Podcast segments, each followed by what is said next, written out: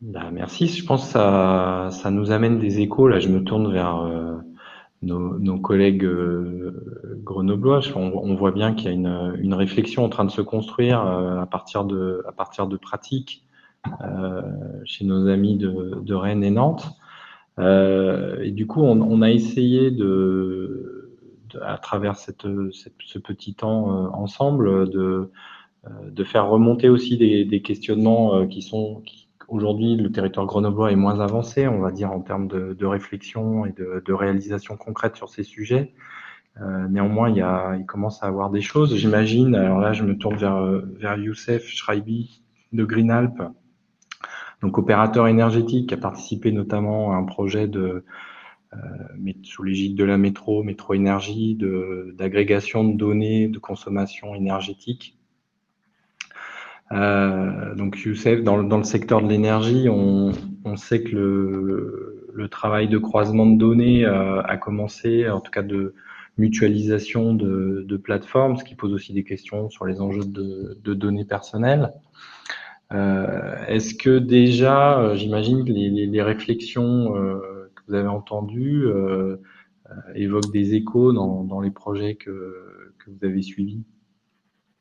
Oui, effectivement, il y a beaucoup des, éléments que vous avez présentés là, toutes les deux, autour de la, gouvernance de la donnée, de comment est-ce qu'on assure euh, la, la confidentialité, euh, comment est-ce qu'on assure un rapprochement à la fois des données publiques, des données individuelles, et puis comment est-ce que l'on donne confiance aux citoyens qui sont euh, producteurs de cette donnée individuelle-là, comment est-ce qu'on leur donne confiance sur le devenir de leurs données.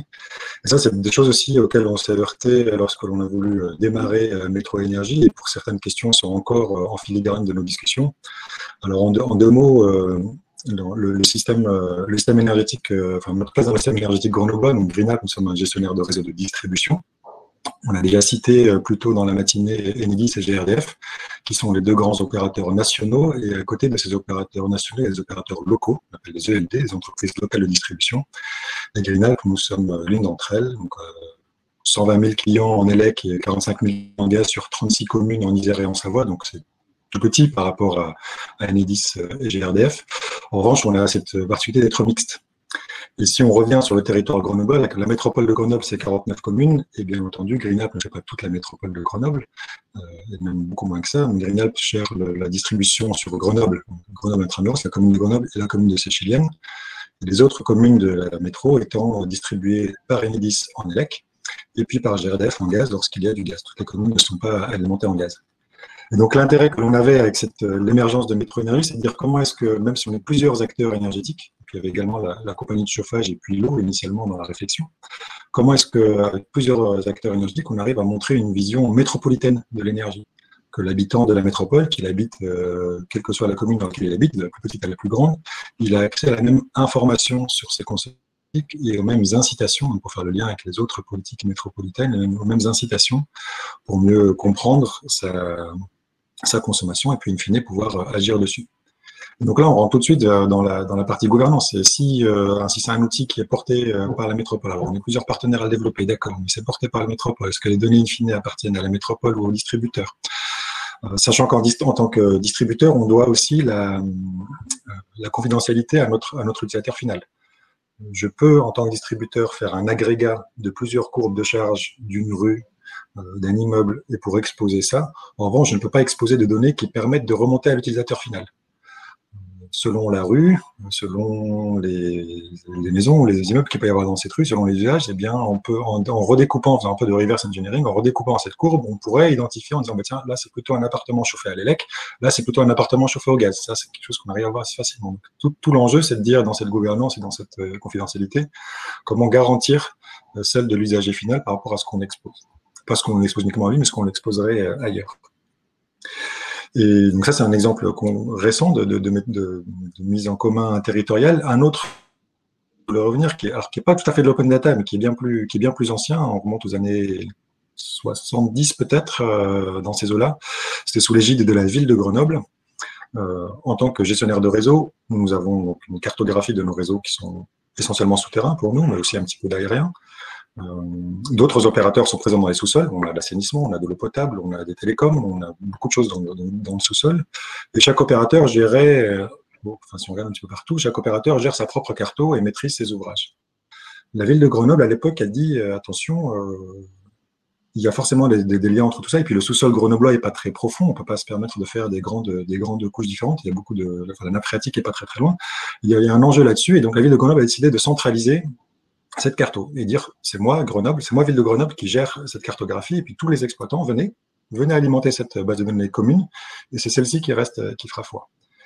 Et aujourd'hui, on hérite, on a hérité de cette, de cette carto, enfin de, cette, de, la, de, la, très bonne euh, définition de cette carte. On a en CASA, donc la meilleure, euh, la meilleure précision possible. Tout, tout ce qui est dans le sous-sol, tous nos réseaux dans le sous-sol sont, sont référencés à moins de 40, euh, à moins de 50 cm. Donc lorsque vous voyez des, des traces de bombes de peinture sur le, sur le trottoir ou sur la route en amont des travaux, c'est une précision très très bonne pour le, pour le, pour le réseau sous-jacent.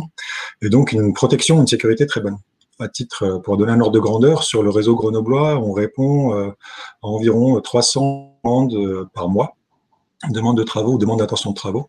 Donc 300 euh, demandes auxquelles on va répondre avec des extraits cartographiques. Donc cette carte n'est pas ouverte à tous. Cette précision de carte n'est pas ouverte. C'est pas, pas de l'open data. On, a une vue schématique de notre réseau qui est en open data, mais cette, précision de carte n'est pas en open data. En revanche, on va répondre euh, à toute entreprise qui veut faire euh, du terrassement, qui veut creuser une fouille, qui veut quoi que ce soit, ou même nous-mêmes. Nous-mêmes, nous sommes, lorsque nous devons intervenir sur nos réseaux, on demande la précision pour avoir tous les autres réseaux qui sont, qui sont là et ça permet d'éviter euh, bah, des accrochages. Le truc le plus embêtant à gérer pour un gestionnaire de réseau, euh, c'est une pelleteuse qui vient arracher un câble, c'est une pelleteuse qui vient percer un tuyau de gaz et qu'il faut aller couper euh, deux immeubles, l'alimentation en gaz de deux immeubles, trouver la fuite, réparer la fuite, etc. quand c'est en juin, éventuellement couper l'alimentation en gaz, en chauffage et un peu de cuisine, c'est pas très très grave. Quand ça arrive en janvier-février, c'est un petit peu de temps. Et c'est mutualisé. Donc, un enjeu de sécurité. Oui, en fait, je voulais, je, voulais te relancer, Youssef, sur le, ces mutualisations de données, euh, que ce soit dans le cadre de Métro Énergie ou de cet exemple de, Carto. On, a, cru comprendre qu'à Nantes et il y avait beaucoup de, de discussions, d'échanges, euh, d'ateliers. Est-ce que c'est des discussions parfois difficiles? Alors, on comprend que quand une collectivité demande à ce qu'il y ait une cohérence sur euh, la cartographie des réseaux souterrains, bah, tout le monde euh, est amené un peu à verser au pot et voit bien son intérêt. Est-ce que dans le cadre de Métro Énergie, les discussions entre opérateurs, euh, il a fallu le poids de la collectivité ou il y a finalement une bonne intelligence qui s'est mise en place pour développer ce projet qui va porter une information aux citoyens dans la réduction de sa, consommation? Comment est-ce que vous en avez déjà déduit des règles de gouvernance ou ça a été un peu du donnant-donnant? Comment ça s'est passé?